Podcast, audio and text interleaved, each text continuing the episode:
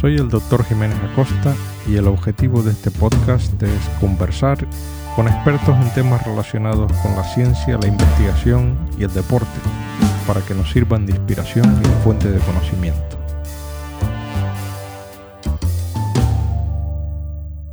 El invitado de hoy es eh, eh, Fernando Ranz, eh, que es científico titular, vicedirector del Centro de Química Médica en el Centro Superior de Investigaciones Científicas en Madrid y dirige un grupo de investigación en, nanomedicina e imagen molecular. Em, antes que nada, Fernando, muchas gracias por haber aceptado la invitación, por estar aquí y me gustaría, como a todos los invitados, siempre le pregunto un poco por su formación, por sus inicios, qué fue lo que te eh, motivó a dedicarte a la química y luego especializarte en este tema eh, tan de actualidad. Bueno, primero, muchas gracias a ti por, por la invitación. Siempre es un placer hablar de estos temas, así que nada, muchísimas gracias por, por tu interés. Eh, ¿Qué me llevó? Pues, pues la verdad es que alguna vez me lo han preguntado y siempre contesto lo mismo porque creo que ahí está ahí el, el inicio de lo que me gustó de la química y es que mi abuelo tenía una droguería Cuando yo salía del colegio, mi madre iba allí a ayudarles y yo me metía en la trastienda de la droguería y básicamente mi entretenimiento era mezclar todo lo que pillaba. Me dejaban, me dejaban lejos de cosas peligrosas, que también las había, pero básicamente mi entretenimiento era meterme ahí, mezclar y a ver qué pasaba cuando mezclaba una cosa con otra. Y al final la química viene a ser un poco así, con, con más razonamiento, pero, pero mezclar cosas y a, ver, y a ver qué sale.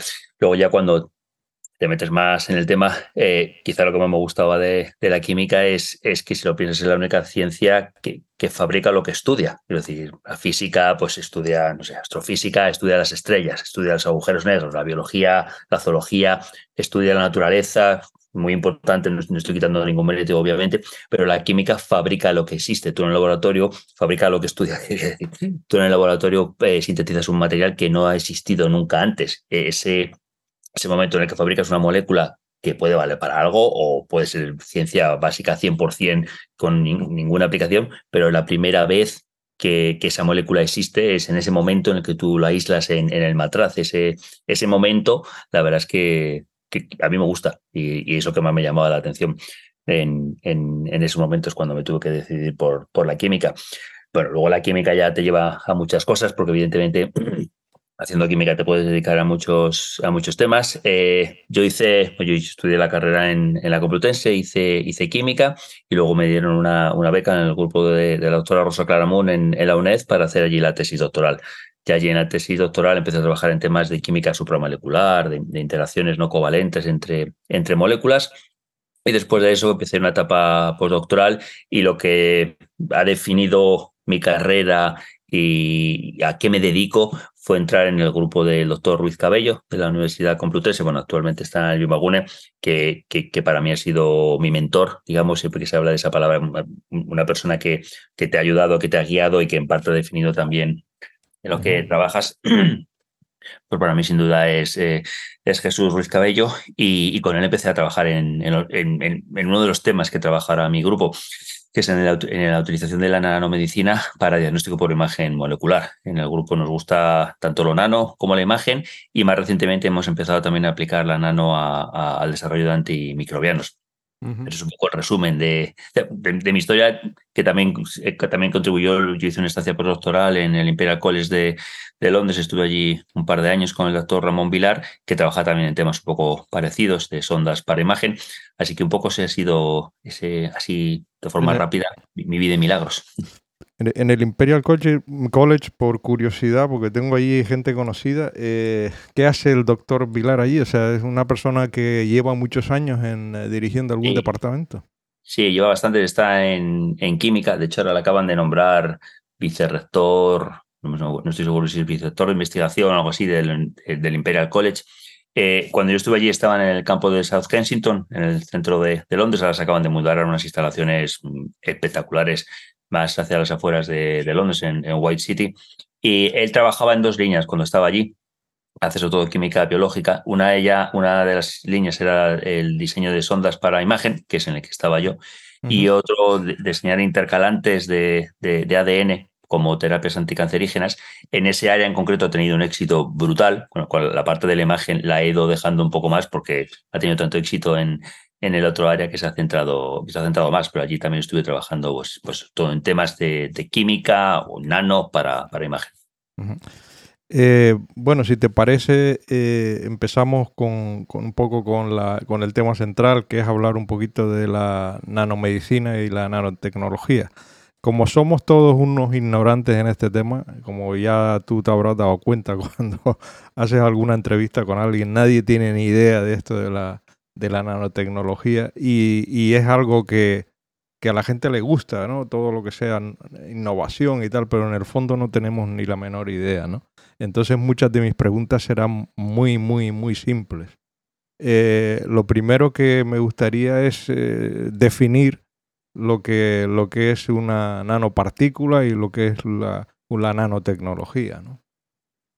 Sí, a ver, la nanotecnología, bueno, hay, hay muchas definiciones, pero como que siempre la más sencilla suele ser la mejor. La nanotecnología es la manipulación y la producción de materiales que están en la escala de los nanómetros, o sea, de 10 a la menos 9 metros.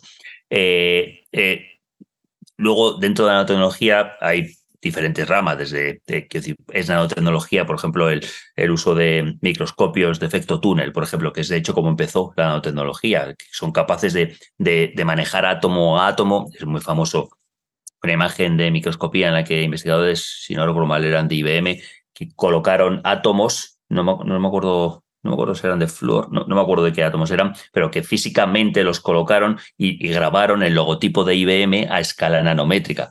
Eso digamos que es una de las facetas de la nanotecnología, el manejar la materia, literalmente coger la materia a escala nanométrica.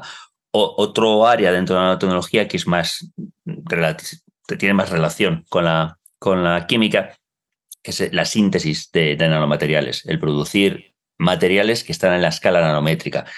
Y se producen en la escala nanométrica no, por no porque sí, sino porque a esa escala pasan cosas diferentes. Pasan cosas que no ocurren un paso por encima, en la microescala. No hablamos de micromedicina, normalmente sí hablamos de nanomedicina, o en la escala por debajo, que ya estamos hablando de moléculas, que pues, ahí está la química médica y un montón de desarrollos. Si estamos aquí ahora mismo vivos es por la química médica, pues pero la nanotecnología está entre medias, entre medias de lo molecular y de lo microscópico. Y a, a esa escala pasan cosas diferentes que, bueno, se podrían resumir en que las propiedades dependen del tamaño. Tú cuando tienes un nanomaterial, o mejor dicho, si tienes una molécula, eh, la que sea, imaginaos que es una molécula que te puedes comer y sabe amarga. Para cambiar ese sabor y que esa molécula de amarga pase a ser dulce, tienes que cambiar la composición química. Tienes que añadirle o quitarles átomos, tienes que cambiar la mm. química de ese compuesto. Con un nanomaterial puedes cambiarlo cambiándole la composición o, y esto es lo nuevo, cambiándole la forma. En, en, en el libro, como comentabas antes, con un ejemplo muy tonto, pero que, que, refleja muy bien lo que te estoy diciendo, es lo de manzanas que saben que tienen distinto sabor. Si tú tienes una manzana de 5 nanómetros, sabe de una manera, esa misma manzana con la misma composición química, pero de 15 nanómetros, sabe de otra manera. Es decir, las propiedades cambian con el tamaño. Hay muchos ejemplos, pero uno de ellos es el magnetismo. No es lo mismo, eh, puedes tener nanopartículas de óxido de hierro, de un material que es magnético, y dependiendo del tamaño que tengas, pueden ser partículas ferromagnéticas, pueden ser, por ejemplo, superparamagnéticas, y eso se traduce en aplicaciones, se traduce en aplicaciones de imagen, de tratamiento de tumores. Entonces, digamos que el, el, el trabajo fluye desde estar en la nanoescala lo cual te da propiedades físico-químicas nuevas que no existen a otra escala y eso te lleva a la aplicación. Lo, para, para que sea un poquito eh, comprensible para la gente normal, cuando hablamos de escala nanométrica, puedes hacer una analogía que se te ocurra eh, para visionar eh, la dimensión que puede tener una partícula de ese tamaño. Pues Sí, estamos hablando de algo mm, realmente pequeño. Eh, una de las, una de cuando doy clases de, de medicina siempre utilizo dos ejemplos, así que te, cuento dos ejemplos. Si un siglo, todos sabemos, un siglo son 100 años, lo pequeño que es el 10 a la menos 9 que se añade a los nanomateriales Si te pasamos de un siglo, un siglo lo convertimos en un nanosiglo, es decir, 100 por 10 a la menos 9 años, eso es aproximadamente 3 segundos. O sea, de 100 años a 3 segundos por añadirle el 10 a la menos 9. El otro que suelo utilizar es una relación de tamaños. Por ejemplo, la relación de tamaños que hay entre una pelota de fútbol normal y la Tierra es la misma que hay entre esa pelota de fútbol y una nanopartícula. O sea, es algo, es un material realmente pequeño, que solamente es más pequeño, bueno, no nos vamos a meter en átomos o en partículas elementales, pero solo es más pequeño una molécula, una molécula de azúcar o de aspirina es más, más pequeño, pero el nanomaterial es, para, comparado con la microescala, es muchísimo más pequeño. Eso hace que se confine la materia en un tamaño tan pequeño que dependiendo de qué material estemos hablando, por ejemplo, si es óxido de hierro, aparecen propiedades que no tiene ese material a escala nanométrica. El óxido de hierro, todos sabemos lo que es, lo intentamos evitar en, edificaciones, en, herramientas, etcétera. Pues ese mismo material que a escala macroscópica es basura, digamos, si se fabrica a escala nanométrica, tiene unas propiedades que hace que se estén utilizando ahora muchísimo, tanto pues en imagen como en terapia. Y, lo único que ocurre no cambia la química, es la misma composición, lo único que ocurre es que el tamaño disminuye, pues eso, a escala nanométrica me imagino que este, este campo estará muy solapado con, los físicos, ¿no?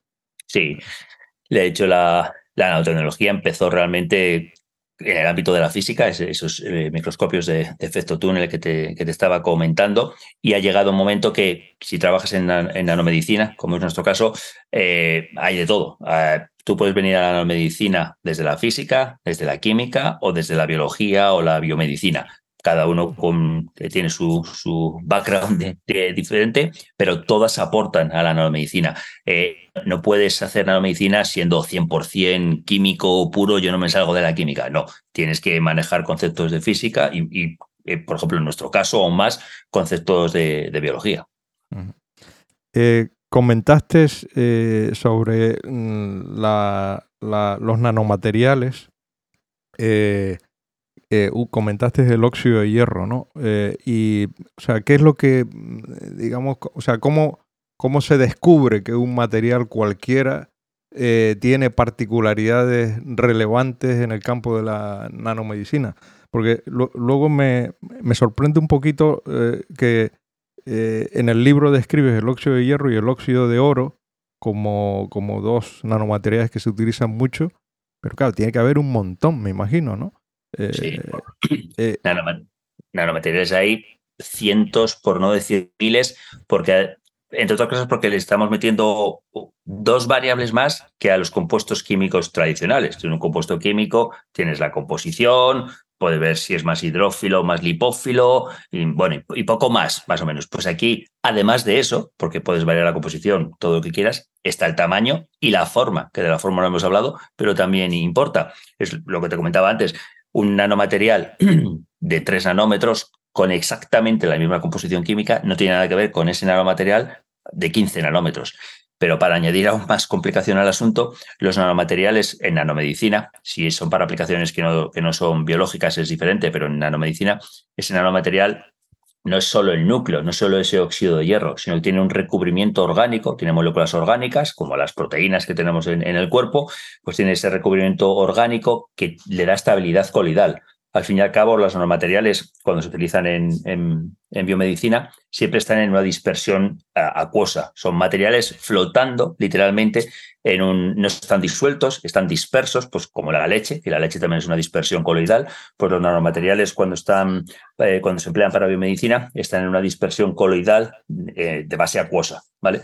Pues para que sean estables necesitan ese recubrimiento orgánico que evita que unas partículas se peguen con otras y dejes de tener nanopartícula.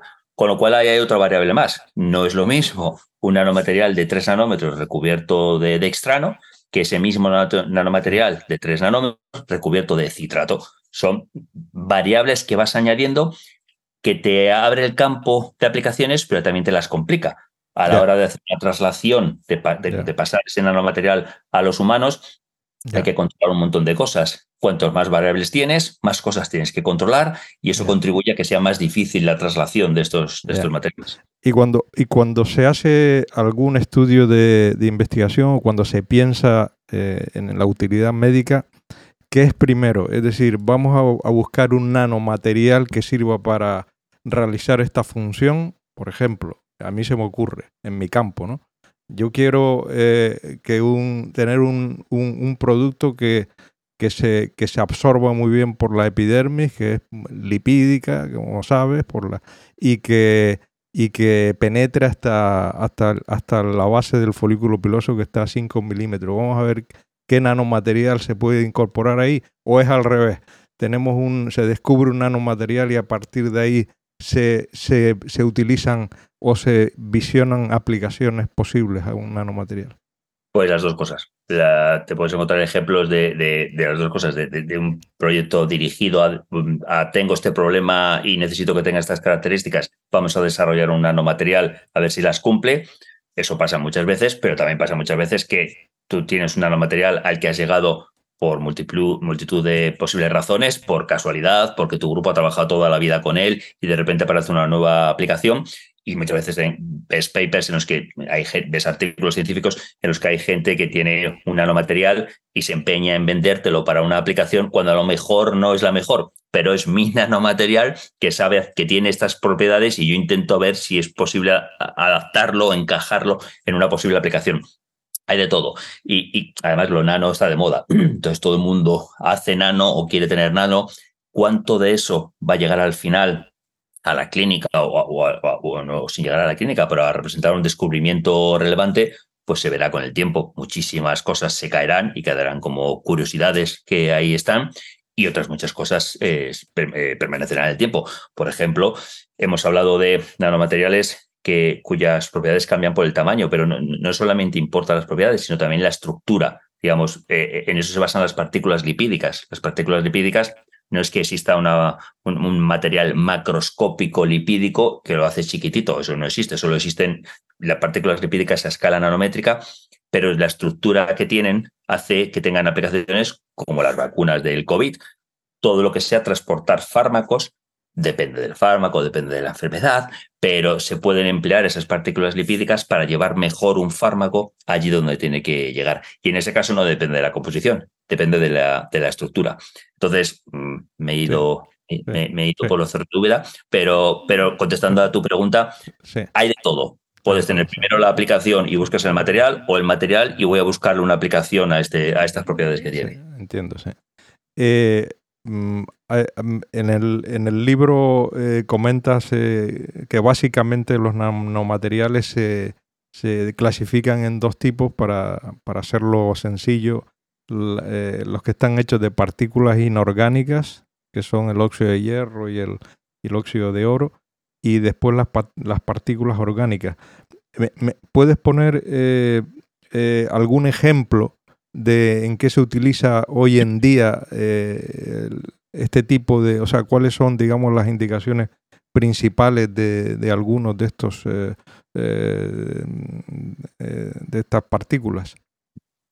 Y los tres que han asombrado, pues cada uno está, digamos, claramente situado en una categoría diferente. Por ejemplo, las partículas de oro, que no es óxido de oro, es, es oro, que esas partículas se utilizan sobre todo para, para diagnóstico in vitro. Las partículas de oro, muchas veces eh, los kits que todos conocemos ya de, diagnóstico, por ejemplo, del COVID, pues esa rayita roja que estamos viendo si aparece o no aparece, en muchos casos, no en todos, porque hay, hay, muchísima variedad, pero en muchos casos esa rayita roja es el oro, porque el oro cuando está a dispersión coloidal, cuando tenemos nanopartículas de oro, tiene un color rojizo tipo vino, no, no se parece en nada al, al, al oro macroscópico.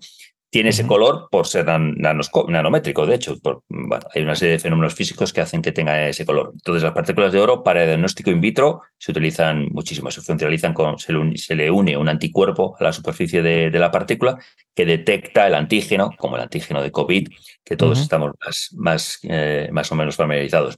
Las partículas de óxido de hierro, por ejemplo, son para aplicaciones más in vivo. Se utilizan mucho en imagen, eh, se utiliza en imagen por resonancia magnética o en otros tipos de imagen que se están desarrollando. Y una aplicación que a mí me, que me gusta mucho, que haya varios ensayos clínicos que se están probando. En España, por ejemplo, hay uno contra el cáncer de páncreas, es la hipertermia magnética. eh, básicamente de lo, en lo que se basa la hipertermia magnética, como el propio nombre indica, es generar calor. Entonces, eh, lo que se hace es acumular esas partículas en tumores sólidos ya sea por inyección directa en el tumor o intravenosa para que se acumulen por circulación. ¿Y, cómo se, perdona, cómo se acumulan en el tumor? ¿Cómo saben las células las partículas que tienen que dirigirse a las células del tumor? Si es, si, bueno, si es inyección intratumoral, ahí no hay misterio porque es mm. pinchar y ya está, pero si no, se funcionalizan con ya sea un anticuerpo o un péptido que se una a algún receptor de membrana que esté sobreexpresado en las células tumorales. Evidentemente es, es más eficaz la inyección pero también tiene una serie de limitaciones porque no siempre es fácil llegar a acceder a pinchar directamente en el tumor. Pero vamos a suponer que tenemos ya las partículas en, el tumor acumuladas. Esas partículas son magnéticas, entonces responden a un campo magnético externo. Una vez que están acumuladas en el tumor, desde fuera se aplica un campo magnético variable que va cambiando, digamos, muy rápidamente de dirección. Entonces las partículas notan esa dirección y giran, digamos, con la dirección del campo. Ese giro termina emitiendo calor. Entonces, de forma controlada, no es calentar a lo loco, de forma controlada calientas más allí donde están acumuladas. Las células tumorales son más sensibles a, los cambios térmicos que las, que las sanas y aparte están, las partículas están acumuladas en células tumorales en este caso, con lo cual matas de forma más selectiva esas células puede ser que las mates directamente por, la hipertermia magnética o que ese calor las deje más sensibles, las deje más tocadas para que luego en una quimioterapia tradicional, digamos, sea más eficaz o necesites menores concentraciones del quimioterapéutico. Entonces, eso ahora mismo está ya en ensayos clínicos. Contra cáncer de páncreas hay, uno en España y creo que hay otro de próstata en, Alemania. Este no estoy muy seguro, hay por, hay por, lo menos dos o tres ensayos clínicos haciendo, haciendo esto. Con partículas de hierro, dijiste. Eh, de óxido de hierro, de óxido de hierro en ese caso. Y las, las otras, las partículas orgánicas, las partículas que esas no llevan metal, están basadas eh, eh, fabricadas a base de, elementos que llevan carbono, de ahí que se llamen partículas orgánicas, de, química orgánica tradicional, digamos. Esas están hechas, pueden estar hechas de lípidos, de, de polímeros. Entonces son partículas que se utilizan sobre todo para transporte de fármacos. Para tú tienes un fármaco, eso pasa muchísimo, eh, en química médica desarrollas un fármaco, lo sintetizas, lo caracterizas, funciona genial, eh, lo vas a inyectar o a tomar de forma oral ese fármaco y resulta que el cuerpo lo metaboliza en dos minutos y te has quedado sin fármaco. Pues o, lo inyectas y resulta que en lugar de irse a, lo en lugar de irse al páncreas, se va por la vejiga y te has quedado sin fármaco. Entonces ahí es donde pueden ayudar esas partículas lipídicas. Se incorpora el fármaco dentro de la nanopartícula y entonces en primer lugar está protegido de, de que sea metabolizado por el cuerpo, porque va protegido dentro de la partícula. Y además o puedes dirigir esas partículas al órgano diana de una manera que el fármaco por sí solo no puede. De nuevo, otro ejemplo claro de esto son las, vacunas de la, COVID. Tenemos el ARNA mensajero, una molécula estupenda que hace lo que tiene que hacer, pero si inyectáramos el RNA mensajero tal cual, eh, como nos le inyectaron de forma intramuscular, a los pocos minutos es degradado. El RNA es una molécula muy, muy lábil y eh, a los pocos minutos es degradado por el cuerpo, con lo cual no tendríamos RNA y no habría efecto. Lo que se ha hecho es utilizar esas partículas lipídicas para meter dentro el RNA mensajero, de forma que está protegido, las partículas llegan a la célula, lo sueltan y dentro de la célula ya el RNA, hace lo que tenga que, hacer. Ese es el ejemplo más claro de, de, este tipo de partículas, pero hay muchos más ejemplos. Hay, por ejemplo, eh, Doxil se llama, que es una de las primeras nanopartículas aprobadas, eh, utilizaba un, anticancerígeno, eh, que se me acaba de olvidar ahora mismo, la, la doxorubicina, la doxorubicina, que es muy tóxica, pero al ir incorporado dentro de los liposomas, en este caso eran liposomas, que son primos hermanos de las partículas lipídicas, no producía una, toxicidad sistémica como ocurría cuando inyectas el fármaco así por, por libre. Entonces, esas son las tres principales aplicaciones. Diagnóstico in vitro, diagnóstico o tratamiento in vivo y transporte de fármacos. Y de hecho he empezado al revés, porque históricamente la nanomedicina se empezó a desarrollar más con el transporte de, el transporte de fármacos. Los liposomas son las nanopartículas probablemente más antiguas que se llevan aplicando para, para biomedicina. Sí, sí. Eh, en, dermatología se, utilizan, ¿no? Eh, como mm. productos tópicos, ¿no? Como cremas. Y... Ah, sí, sí, hay, cada vez hay más eh, eh, productos nanométricos, digamos, nanomateriales que están aprobados para uso en humanos eh, crece continuamente la, lista. Comentaste lo del COVID y me llamó la atención que, ponías en el, que comentabas en el libro que, para el desarrollo de la vacuna moderna se probaron 100 lípidos ionizables distintos. ¿Qué quiere decir lípidos ionizables? O sea que... y, por qué se probaron tantos? Es, el, el kit de la cuestión ahí estuvo en. Claro, eh, la gente decía que, pues, que se había desarrollado la vacuna en un tiempo récord, que es imposible que se hubiera desarrollado, pero es que realmente no para la COVID, pero para utilizar esas nanoplataformas como transporte de RNA mensajero, para lo que codificar ese RNA mensajero, realmente a las partículas les da igual, porque el RNA es químicamente es lo mismo si codifica para la proteína spike del coronavirus como si codifica para cualquier otra cosa y el, el, desarrollo, la nanoplataforma que permitió el desarrollo de estas vacunas llevaba siendo investigada mm, decenas de años, con lo cual no es verdad que las vacunas de la COVID se hayan desarrollado en un año mm, así de la noche a la mañana, no. Parte de esas vacunas llevaba trabajándose mucho tiempo en ellos. Los lípidos ionizables, el, el truco está en que eh, presentan una carga eh, cuando están in vitro, cuando están en, la jeringa, digamos, tienen una carga para unirse al RNA mensajero, pero esa carga luego en la célula cambia de positiva a negativa o de negativa a positiva, cambia para deshacerse la nanopartícula y sortar el RNA mensajero.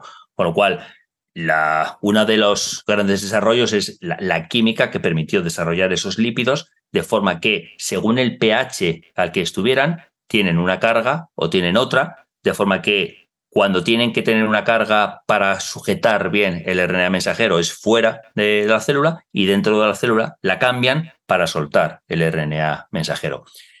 Eso, eso lleva muchísima química, lleva muchísimas pruebas, porque claro, no solo es sintetizar los lípidos, sino luego demostrar que realmente tienen ese efecto fuera y dentro del, del ser vivo.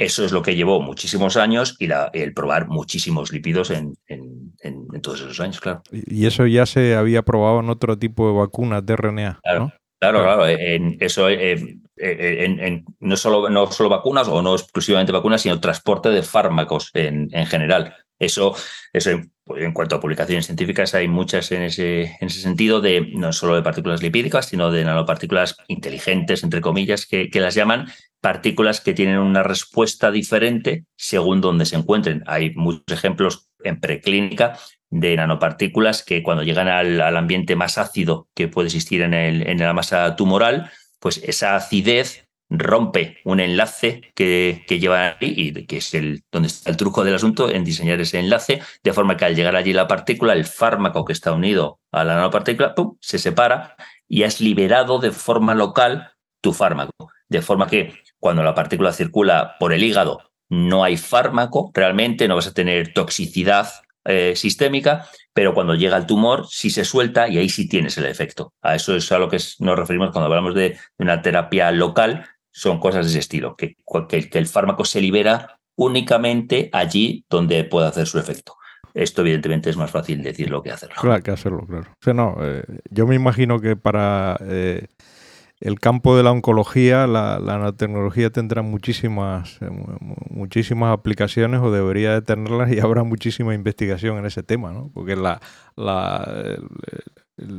lo ideal para, para el paciente sería que, la quimioterapia se dirigiera exclusivamente a las células tumorales, ¿no? sí, eh, eh, de hecho, hablar de nanomedicina en el no sé, 80-85% de las ocasiones estamos hablando de, cáncer. Por ejemplo, nuestro grupo se dedica más, sobre todo hasta hace, hasta hace poco, más a enfermedades cardiovasculares, pero eso somos unos, una especie rara, porque la inmensa mayoría de la gente que trabaja en la medicina se, se basa, se centra en tratamientos tumorales. Evidentemente, esto no es tan fácil, vuelvo a, lo que decía antes, que es más fácil decirlo que hacerlo. Evidentemente hay muchos problemas que solventar y muchas cosas que todavía no funcionan bien. Si no, ya estaríamos hablando de, que nadie usaría la quimioterapia tradicional y se sigue usando como respuesta primera porque es lo que mejor funciona a pesar de los efectos secundarios. Hay muchos problemas a solucionar. Bueno, por ejemplo, según el tamaño que tienen las nanopartículas, si son muy grandes, pues a lo mejor el 95% de esas partículas se te van al hígado, con lo cual la cantidad que termina llegando al tumor es muy bajita. eso se está mejorando, no es lo mismo hace unos años, veías artículos en los que a lo mejor el 1% de las partículas inyectadas llegaban al tumor. Ahora ya hay ejemplos en los que el 7, el 8, el 9%, y eso son muchas nanopartículas. Entonces, la cosa está avanzando, pero evidentemente, eh, esto dicho así de forma rápida, quedan muchas cosas todavía por, mejorar para que esto llegue de forma rutinaria, digamos, a, la clínica. Eh, una curiosidad, igual es una pregunta tonta. Eh, estas nanopartículas inorgánicas, las que están basadas en oro y, óxido de hierro y todo esto, cuando las metes en el organismo, ¿cómo se desechan? ¿Cómo se metabolizan luego? Eh, depende un poco, eh, depende al final del nanomaterial y depende de cómo esté recubierto. Esa, capa orgánica que te comentaba al principio puede acelerar o, aumentar el tiempo que tarda el cuerpo en, metabolizarlos. Por ejemplo, las de óxido de hierro, que son las que yo más conozco porque son con las que más, con las que más trabajamos, es el, eso se ha demostrado que ese óxido de hierro termina siendo metabolizado y se incorpora al reservorio de hierro que tiene, que tiene el ah. cuerpo esas partículas van, van al hígado y dependiendo de su tamaño y de su recubrimiento, más pronto o más tarde, pero terminan siendo eh, incorporadas al, a ese reservorio de, hierro, a la ferritina que tenemos en el, en el, en el cuerpo. Por ejemplo, se hicieron estudios en los que esas partículas de óxido de hierro llevaban un isótopo, hierro 59, si no me equivoco, que es radioactivo, y así se pudo seguir dónde terminaba ese hierro 59 y se demostró pues, que acaba en la, en ferritina y que, eso, que son incorporadas. Depende del nanomaterial, pasa eso o no. Por ejemplo, el competidor tradicional de las partículas de óxido de hierro son los complejos de gadolinio. Eso no son nanopartículas. Bueno, existen también nanopartículas, pero las que se usan en la clínica eh, son compuestos químicos normales, digamos, no son nanopartículas y son las que se utilizan para la resonancia. Entonces, eh, la, mayoría de los compuestos que se utilizan hoy en día, o todos, están aprobados por la FDA, son seguros y, te puedes hacer una resonancia y que te inyecten gadolinio, que no pasa nada. Pero los que se utilizaban anteriormente, el compuesto químicamente era diferente, digamos, y se ha demostrado que ese gadolinio se soltaba del, del, agente quelante, del que se llama, de la molécula, y terminaba depositado en el cerebro. Y el problema del gadolinio es que el gadolinio no existe de forma natural en nuestro cuerpo. No tenemos rutas metabólicas que puedan procesar ese gadolinio. Entonces, el mm. gadolinio que se queda acumulado dentro, ahí se queda para toda la vida. Entonces, pues, mm. muchos de los compuestos que, que se utilizaban en gadolinio se han dejado de utilizar. Repito, los que se usan ahora son seguros, pero aún así, aún siendo seguros, no todo el mundo puede utilizar. Los pacientes con problemas renales no pueden utilizar el gadolinio porque mm, les puede suponer un problema, eh, un problema importante. Entonces, al final, como con, con todo, según de qué esté hecho el nanomaterial, se excreta de una manera o de otra, porque como decíamos antes, eh, que decimos, hemos hablado de oro, de óxido de hierro, de partículas lipídicas, pero es que hay cientos de, materiales, De, aneso, de tierras raras, de, cobalto, vamos, prácticamente casi todos los metales de la tabla periódica, existe un nanomaterial en el que están. Ya, ya, ya. Mm, interesante. En el, en el libro comentas, eh, hay eh, una, haces una sección sobre imagen molecular. Me gustaría que, que hablaras un poco sobre ese concepto de imagen molecular. Eh, uno, por ese concepto uno entiende que, que está viendo la, estructura atómica de las moléculas. No sé, ¿qué es la imagen molecular en, en nanotecnología?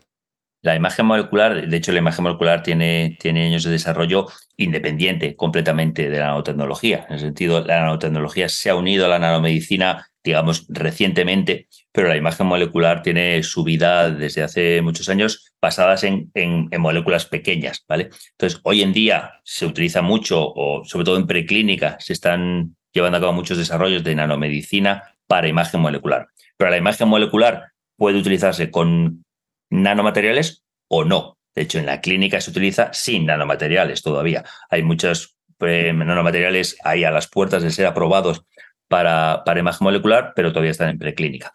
Entonces, la imagen molecular lo que hace es hacer, utiliza técnicas normalmente eh, con una sensibilidad muy grande, que son técnicas de imagen nuclear, como el PET o el SPET, y entonces utiliza moléculas que te dan información sobre, sobre una biomolécula en concreto. O sea, la, molécula que más se utiliza eh, en, imagen molecular, que es eh, FDG, la fluorodeoxiglucosa, esa es una molécula que es igual que la glucosa, pero eh, donde la glucosa lleva un oxígeno, digamos, aquí se le ha metido un flúor 18. Ese flúor 18 da señal en PET, emite positrones. Esos positrones al final se detectan en este tipo de, de, instrumentos y te da una señal con una sensibilidad espectacular de dónde se está acumulando ese compuesto. Entonces, en el caso de la FDG, se acumula allí donde hay un, más, mayor consumo de glucosa lo cual se utiliza para detectar tumores y metástasis de, tumores y para muchas otras cosas, pero especialmente para, para metástasis de tumores.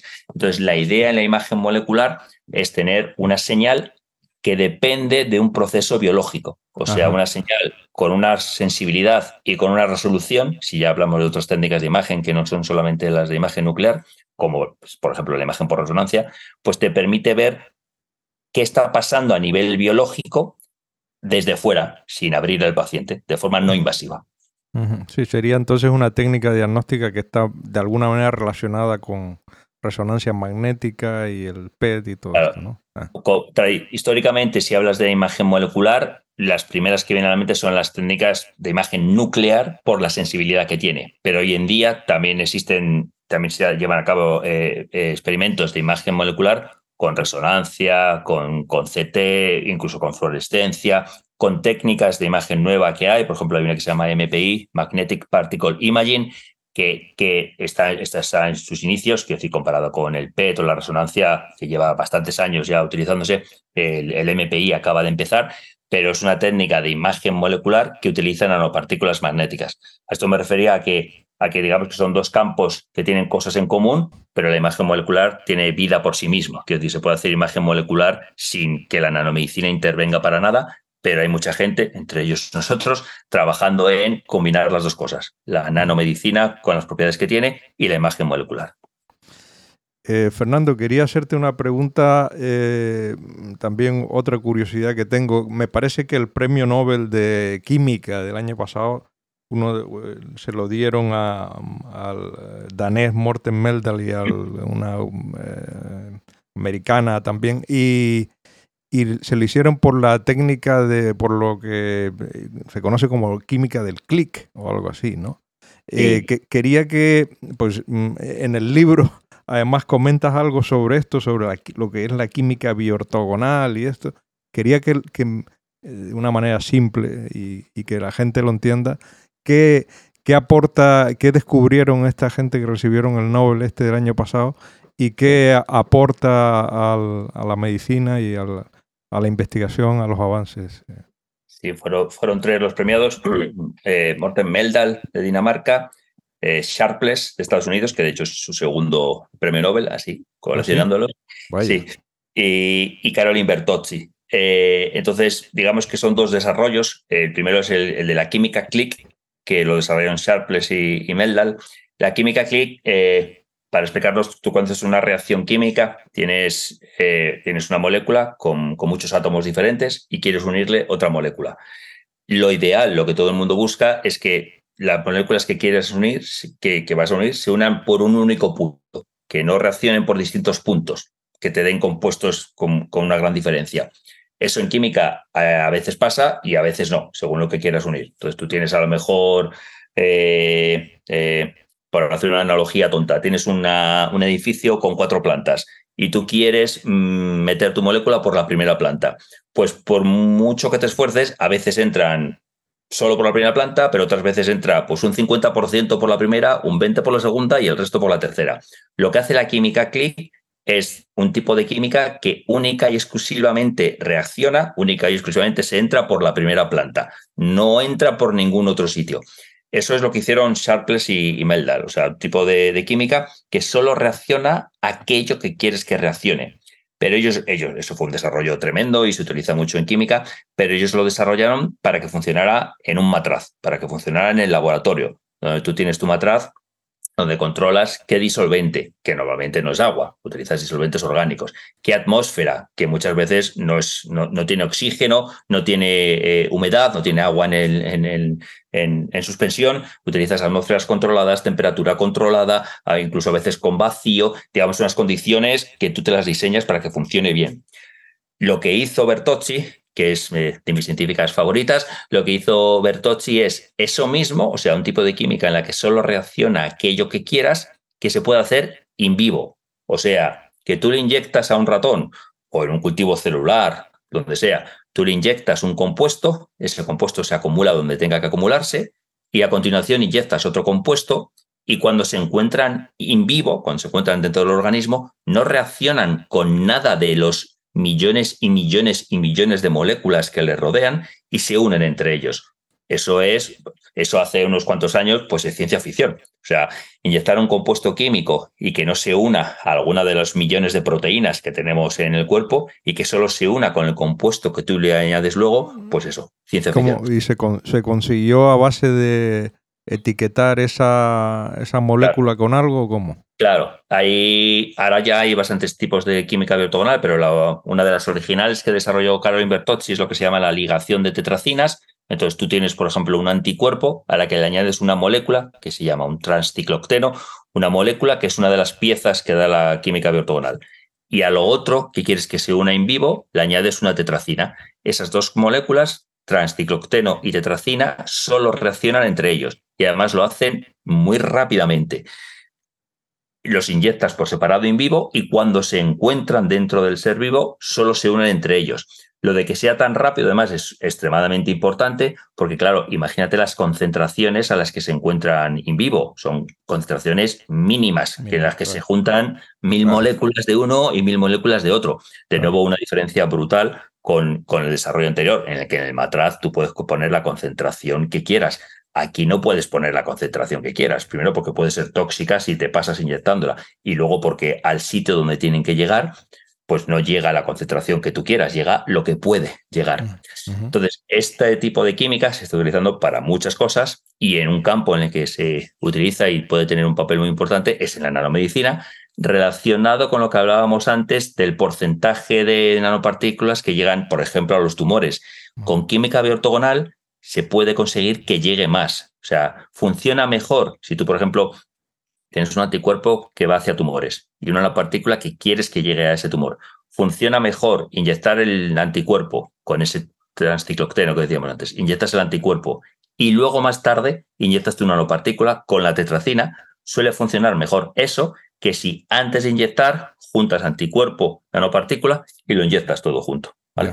Por ejemplo, nosotros lo hemos utilizado en la aterosclerosis. En la aterosclerosis en, nuestro grupo, eh, tú inyectas eh, el anticuerpo, se acumula en la placa de aterosclerosis y luego inyectas la nanopartícula.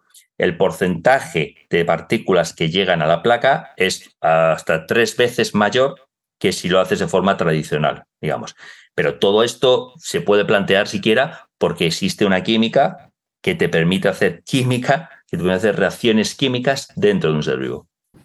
Qué interesante, ¿no? Yo imagino que eso tendrá, bueno, eh, ya, ya tiene aplicaciones eh, prácticas o está muy todavía en, el inicio del desarrollo. Sí, hay, hay un ensayo clínico, que yo sepa, eh, probablemente haya más, pero hay un ensayo clínico en, Estados Unidos, y esto no implica nanopartículas, implica química tradicional, digamos, en los que han desarrollado, pues es un polímero que lleva ese transciclocteno que mencionaba antes. Ese polímero se inyecta de forma intratumoral entonces el tumor está cargadito con ese transciclocteno. Y luego de forma intravenosa se inyecta un profármaco, o sea, una molécula que todavía no es el fármaco, que se parece mucho, pero que necesita una modificación para ser el fármaco.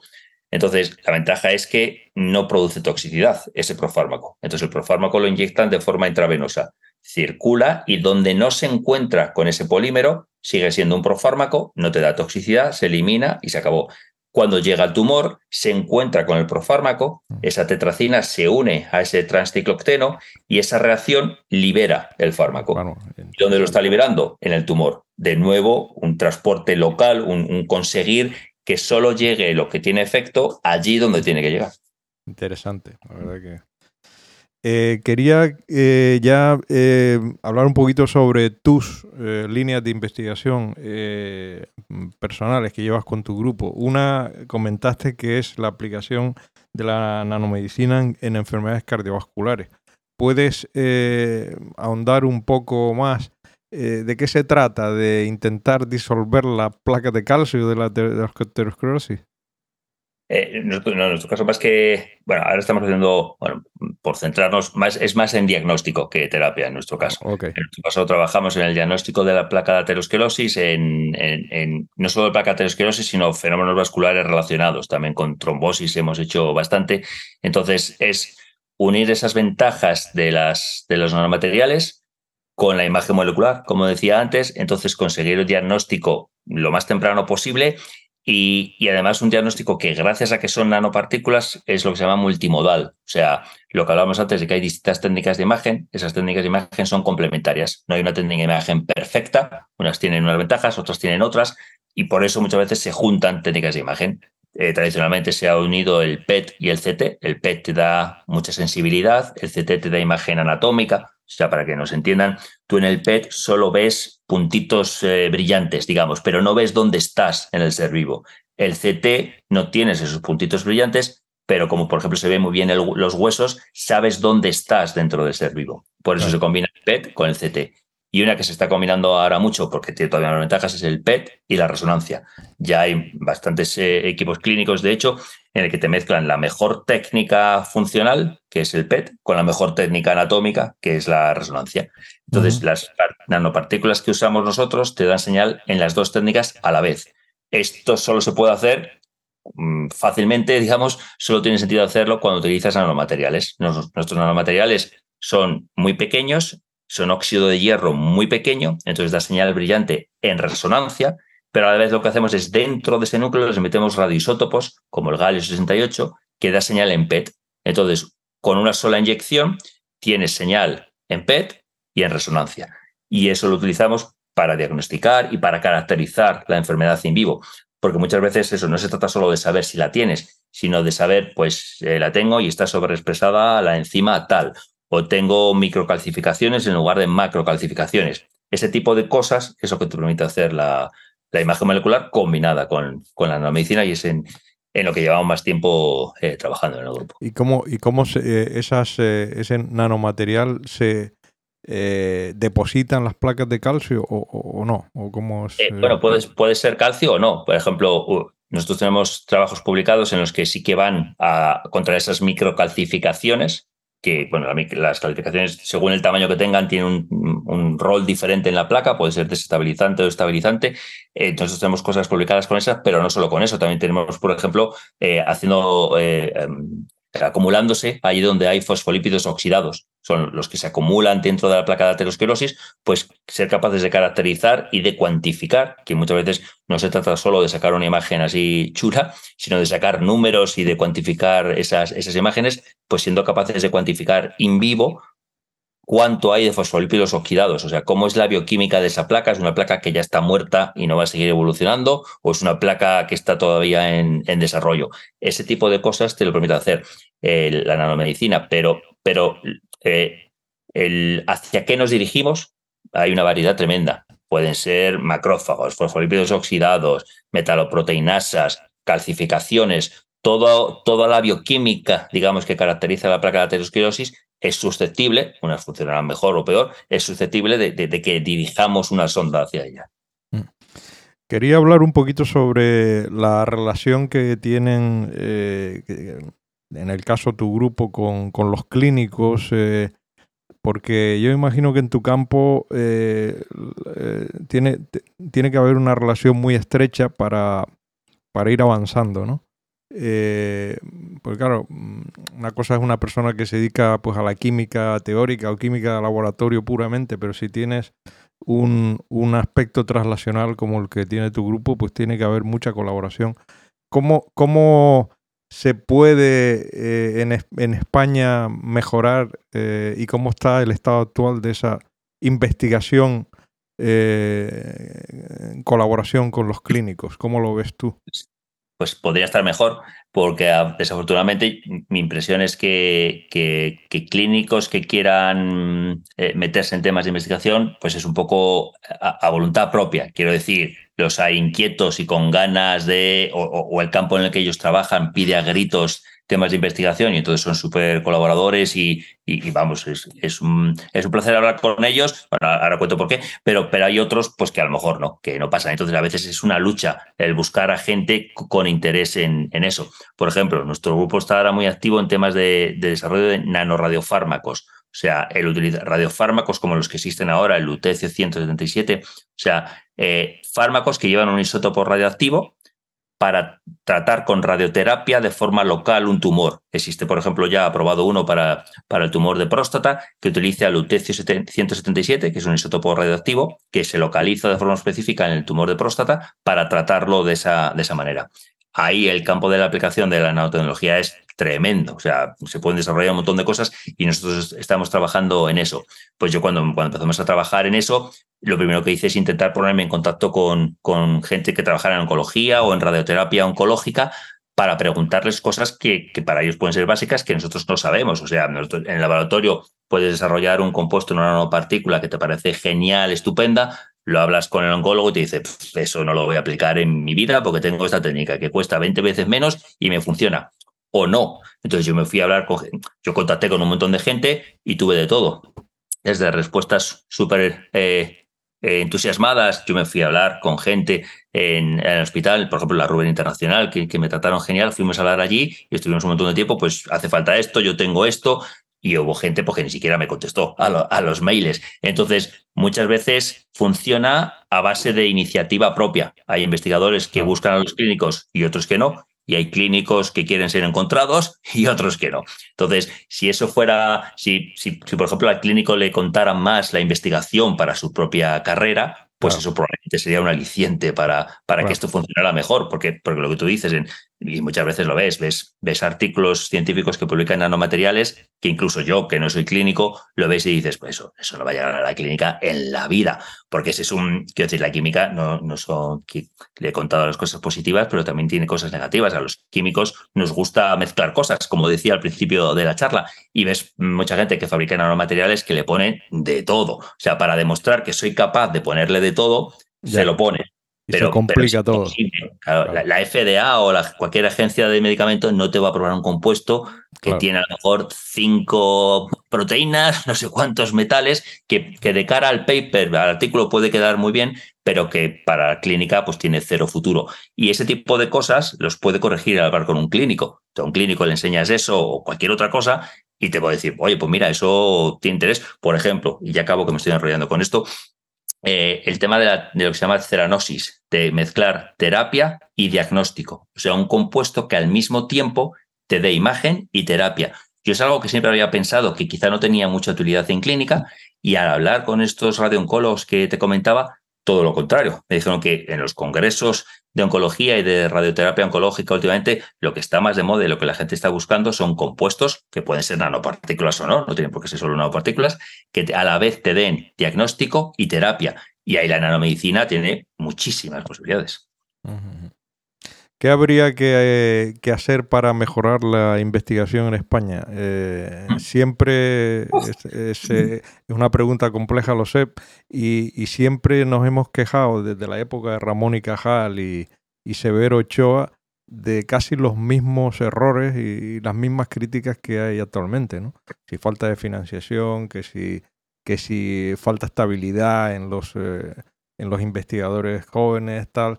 Y, bueno, y tú lo sabes perfectamente, te has formado también fuera, has visto las diferencias que puede haber con Inglaterra.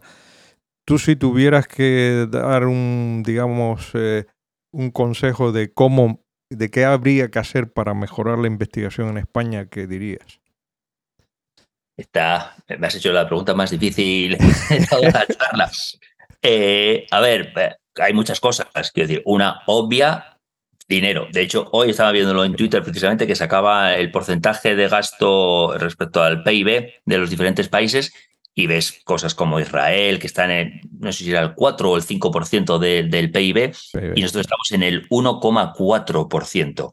Turquía, con todos mis respetos a de Turquía, está en el 1,1%. O sea, nos están pillando ya países que, dices científicamente a lo mejor no, no, son, no suenan nada demasiado, pues nos están pillando en cuanto gastan a, dinero.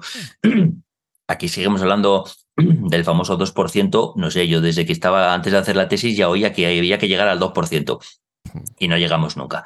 Entonces, el de, dinero es una cosa obvia y, ese, es, ese hay que poner pasta sí o sí. Pero luego hay muchas cosas que se pueden hacer a coste relativamente cero. Por ejemplo, la burocracia la, cantidad de papeleo que se nos pide en el día a día para, vas a un congreso científico, hacer un viaje a un congreso científico, la gente no se imagina la cantidad de papel que necesitas para justificar que he estado en un hotel, tengo una factura, mm, pero tienes además también la tarjeta de embarque, tienes, o sea... No, y eso es, tiempo, tiempo que pierde un investigador que, lo que lo que debe hacer es estar trabajando en investigación en su laboratorio con su grupo y no perder tiempo en la burocracia. Exactamente. Y, la diferencia que ves incluso en España, eh, centros que son más punteros ahora mismo o que funcionan mejor eh, desde mi punto de vista, ¿cuál es la principal diferencia? Que o tienen menos burocracia o que tienen a más gente trabajando para resolver esa burocracia. Evidentemente estamos trabajando con dinero público y si yo me dan un proyecto, tengo que justificar hasta el último euro que me he gastado porque es dinero público. El 95-99% de los investigadores se lo gastan en cosas que tiene sentido gastárselas. No te puedes comprar con el dinero proyecto mm, una moto. Entonces, ¿tiene sentido que, que se fiscalice ese dinero? Por supuesto, porque es dinero público pero dedica a más gente que lo haga. Dedica a gente que, que, trabaje en eso porque es su trabajo, no que el investigador pierda tiempo de lo que tiene que hacer. Correcto. algo que tiene que hacerse, pero que no tiene que hacerlo el investigador. Tiene que hacerlo persona formada en ese tipo de trabajo. Y mientras que el investigador se dedique a lo que tiene que hacer, que es a pensar en ciencia. Desafortunadamente, en el día a día no sé, el 50, voy a ser optimista, el 50% de nuestro tiempo se lo lleva pues el papel este para la estancia de no sé quién, o tengo que hacer este papel porque me fui a un congreso en Múnich y todavía no he justificado el anexo no sé cuánto del viaje. Mm. Eso realmente no cuesta dinero, pero la gente pasa, quiero decir, entonces porque los que diseñan las, las leyes eh, no están pensando en la ciencia y la ciencia tiene una serie de variables que no tiene la administración del Estado en correos, por ejemplo, no, no puede funcionar igual porque son cosas muy diferentes. Y desafortunadamente toda la administración del Estado funciona más o menos igual, sea ciencia o no sea ciencia, y eso hace que pues vayamos mucho más lentos en cosas que, que realmente no es por dinero, que ya la excusa del dinero no es. Así que sí, sí. Eh, me voy a quedar ahí para no seguir más. Sí, sí, no, no, esto da para mucho. quería eh, preguntarte por tus momentos eureka. Eh, los momentos eureka los defino yo, bueno, y tú también los conoces, esos momentos en los cuales has hecho algún descubrimiento, has visto algo en el laboratorio y que has tenido una emoción de esas que te duran y las recuerdas de por vida, ¿no? Y todo científico ha tenido a lo largo de su trayectoria profesional algunos momentos eureka, ¿no? ¿Cuáles han sido los tuyos? Pues, yo, a ver, puedo así pensar en, un par de ellos, pero el que sin duda el que tengo más presente, de hecho hace poco estaba con, con la persona que estaba conmigo en ese momento de Eureka, que está ahora eh, trabajando en Inglaterra, y, lo hablábamos de aquel momento, que fue en el 2013 o 2014, eh, utilizando estas nanopartículas que te comentaba antes que dan señal en PET y en resonancia. Bueno, voy a entrar mucho en, en tecnicismos, pero básicamente eh, tratábamos de meter ese isótopo que da la reactividad dentro de la nanopartícula. ¿vale? Entonces, eh, cuando tú haces una síntesis, tú purificas el compuesto, separas lo que quieres de lo que no quieres. Entonces, estábamos allí en, la radioquímica, es un laboratorio especial porque estamos trabajando con radioactividad, y estábamos, eh, eh, este científico, Juan Pellico se llama, que entonces estaba haciendo la tesis con nosotros, ahora ya es un investigador que eh, por su cuenta. Eh, estábamos allí los dos, hicimos la reacción y estábamos purificando y hay un paso clave en el que, digamos, pasas por una columna y separas lo que quieres de lo que no quieres. Entonces, cuando eh, cogimos el, vial donde estaba lo que queríamos, pues eso había que meterlo para medir, para ver si tenía radioactividad. Si no daba radioactividad, es que había funcionado mal. Si daba radioactividad, es que había salido bien. Lo metimos, salió una señal tremenda y fue un momento como de, casi abrazarnos, pues porque justo en ese momento lo que llevábamos pensando mucho tiempo, pues, pues había ocurrido, habíamos producido algo que no existía antes en el laboratorio, como te decía antes. Interesante. ¿Algún otro o ese es el fundamental? Yo ese es el que más recuerdo, hay alguno más. Eh, por ejemplo, en mi etapa en Londres, de hecho, con la que ahora es eh, mi mujer, en ese momento hicimos un experimento que también fue, ahí mezclamos nanopartículas con virus y vimos que éramos capaces de, aumentar mucho la cantidad de virus que entraba en las células para modificar genéticamente las células. Y también tuvimos ahí un de hecho era un sábado por la mañana en un laboratorio de Londres y lo estábamos mirando y también fue un momento de ha funcionado, pero el de la radioactividad que te comentaba antes, como el, el que siempre cuento en estas, de estas anécdotas.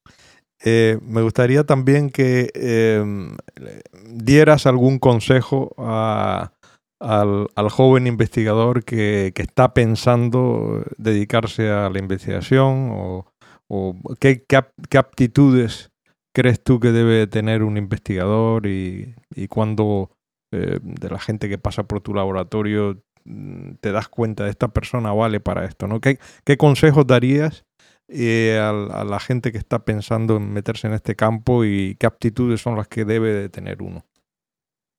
yo creo que eh, hay que tener mucha vocación, lo cual no se debe malinterpretar, porque utilizando la vocación, se utiliza mucho la vocación para explotar laboralmente a la gente en ciencia y no tiene nada que ver.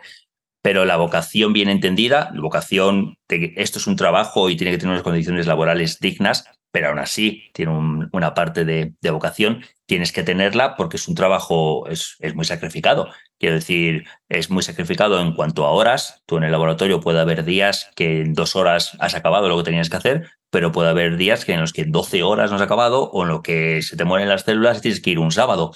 Eso es así. Entonces, tienes que ser consciente de que eso es así y de que es una carrera de fondo, porque por los problemas que decíamos antes, no es fácil a veces el, o muchas veces, mejor dicho, el conseguir un, puesto de trabajo estable y con unas condiciones laborales en España dignas para, para, para hacer ciencia, pero que merece la pena. Que, que, si, que si es lo que te gusta y, y, y, si, y si te ves haciéndolo, que lo persigan a toda costa, porque además no solamente se vive bien en España, se puede vivir bien en muchos otros sitios haciendo, haciendo eh, buena ciencia. Entonces, que quizá mi consejo principal es que, que no se desanimen, si es lo que les gusta de verdad, que no se desanimen por estos problemas que hay. Primero porque en otros eh, áreas, en otras áreas laborales también hay problemas, evidentemente, y que, pero que si les gusta eh, la ciencia, si les gusta tener esos momentos eureka que decíamos antes, que no se desanimen por esas, por esas, eh, esas dificultades que seguro que van a encontrar, porque merece la pena. Sí, sí, eso otros investigadores me han dicho lo mismo, que el tener resiliencia, esa palabra que está de moda, es importante en, todo científico. ¿no? Totalmente. Eh, eh, ya hablando sobre temas, algunas preguntas ya en el ámbito personal, ¿qué, qué aficiones tienes fuera de la, de la eh, investigación y de tu trabajo? ¿Te gusta algún deporte, música, lectura, no sé qué? ¿Cuáles son tus aficiones? Tengo, tengo varias. Eh, me gusta mucho el baloncesto, tanto jugarlo yo como mis hijos, que están muy metidos también en tema de, baloncesto. Me gusta mucho la música, me, encanta, estoy siempre con, con música a todas horas, la lectura, por supuesto. Y un vicio que tengo es el Real Madrid. Soy extremadamente madridista y me gusta todo lo que tenga que ver con el Real Madrid. Yo siempre digo, siempre, me preguntan, digo lo mismo, si el Real Madrid monta una sección de petanca, me verás en el parque viendo a la cantera del equipo. Ya somos dos, yo también soy del Madrid. Mm, eh, dinos algún, recomiéndanos algún libro de esos que te hayan inspirado, de estos que recuerdes y que suelas eh, eh, releer o regalar a algún amigo. ¿Tienes alguno que recomiendes a los oyentes? Pues eh, tanto, bueno, sí, tanto de ciencia como de ciencia se, me vienen varios a la cabeza. Me gusta mucho Richard Dawkins, el sí. inglés que escribe un poco de todo, de evolución, de religión, etcétera. Tiene un libro que se llama Evolución, que me encanta, que me lo he leído, me lo he leído varias veces. De hecho, también me gustaba, últimamente le leo menos, pero me gustó mucho en su época, en su época, me gustó mucho hace años eh, Pérez Reverte, tengo muchos libros de él, hay, hay, hay varios que me, que me han gustado mucho. Relacionado con nanotecnología, no, solo, no solo el mío, ha publicado hace poco Sonia, Sonia Contera, que es una, investigadora española que está en, no recuerdo, creo que es en Oxford, ha publicado un libro que se llama Nanotecnología Viva, que de hecho da una visión más desde el punto de vista de la física y cómo la física contribuye a la, a la, biología que me ha gustado, que me ha gustado bastante también. Muy bien. me viene así a la mente esos dos, tres. ¿Y algún, algún país para visitar? ¿Eres eh, en estos mm, países que, que, no deberíamos de perdernos? ¿Cuál, cuál recomiendas? Mm, pues así, países exóticos, yo no he estado en muchos. Yo siempre recomiendo uno que no tiene nada de exótico, pero yo soy un enamorado de Londres. Viví allí mucho tiempo y todos los años, si puedo, vuelvo. Y yo, eh, termino con, siempre digo que, conozco gente que o no les gusta nada Londres o que les enamora, yo soy de esa, de esa segunda opción. Entonces, como país exótico, no tiene absolutamente nada de exótico, pero yo si tengo una ciudad aparte de Madrid, mi ciudad es Londres y ahí voy, siempre que puedo me escapo a Londres. Muy bien. Pues eh, Fernando, te agradezco eh, la conversación. Eh, espero que, tengas muchos éxitos en tu vida profesional y que, nosotros podamos leer también tus publicaciones y, nada, muchas gracias por, habernos ilustrado en este campo que tiene tanto presente y futuro como es la, nanotecnología y su aplicación en medicina. Muchas gracias a ti. Un placer este rato. Entre las conclusiones del episodio de nanotecnología, yo destacaría lo siguiente. Eh, la nanotecnología es la producción de materiales eh, química a, nivel de escala nanométrica, es decir, de una escala de 10 elevado a menos 9 metros.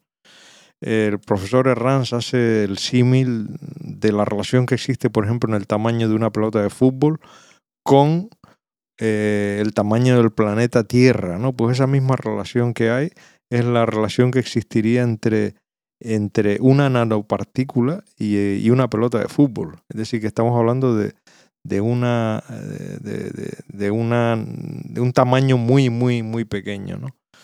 En segundo lugar, eh, hay dos nanopartículas inorgánicas que se utilizan mucho en nanomedicina, que son las partículas nanopartículas de oro, y las nanopartículas de óxido de hierro. Las de oro al parecer se utilizan mucho en los kits de diagnóstico in vitro, por ejemplo los kits eh, que nos hemos familiarizado del, de los anticuerpos eh, del COVID. Y las nanopartículas de óxido de hierro se utilizan mucho en técnicas de imagen diagnóstica.